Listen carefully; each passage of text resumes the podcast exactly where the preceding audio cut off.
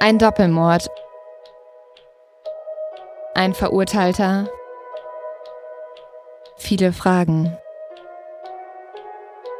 Das Gericht glaubt, dass der 41-Jährige im April 2009 aus Wut auf seine lärmenden Nachbarn den Immobilienmakler vor dem Eingang seines Reihenhauses mit einer Walter P38 erschoss.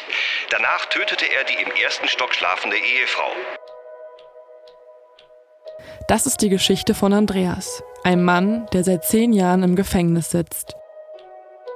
Es gibt Menschen, die sich sicher sind, die Verurteilung ist unzulässig. Unter ihnen sind Anwältinnen, Gutachter, Polizisten und Journalistinnen. Was diesen Fall zu einem der größten Justizskandale Deutschlands machen würde.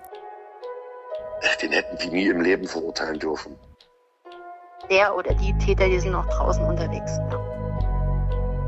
Also nach dem Motto, so simpel es ist, der Mörder ist immer der Gärtner, hat man dann sich festgelegt darauf, dass der Nachbar es sein muss.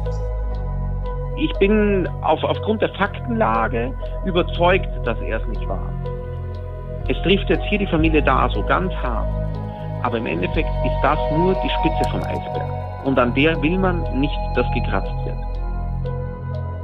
Was die da gemacht haben in den Ermittlungen, das verdient den Namen auch gar nicht. Also, äh, also es gibt ja zwei Möglichkeiten. Entweder sie waren kriminalistisch unfähig oder sie wollten es absichtlich so. Mein Name ist Leonie Bartsch. Und mein Name ist Lynn Schütze.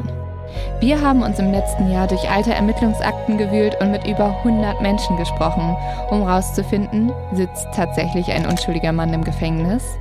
Dafür sind wir in eine hessische Kleinstadt gefahren, wo vor zehn Jahren ein Ehepaar brutal ermordet wurde. In den nächsten Folgen zeigen wir unsere Recherche, unsere Suche nach der Wahrheit. Denn diese Geschichte ist wichtig. Das hier ist eine Investigativreportage und wir wollen wissen, was passierte vor zehn Jahren in Babenhausen wirklich.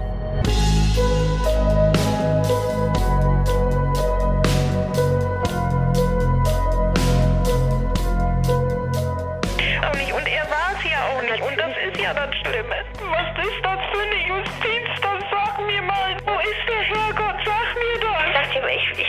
an dem Tag, wenn sie den Täter gefunden haben.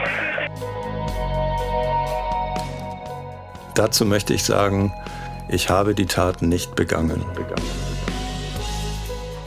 Die Nachbarn. Auf FIO. Kostenlos abrufbar.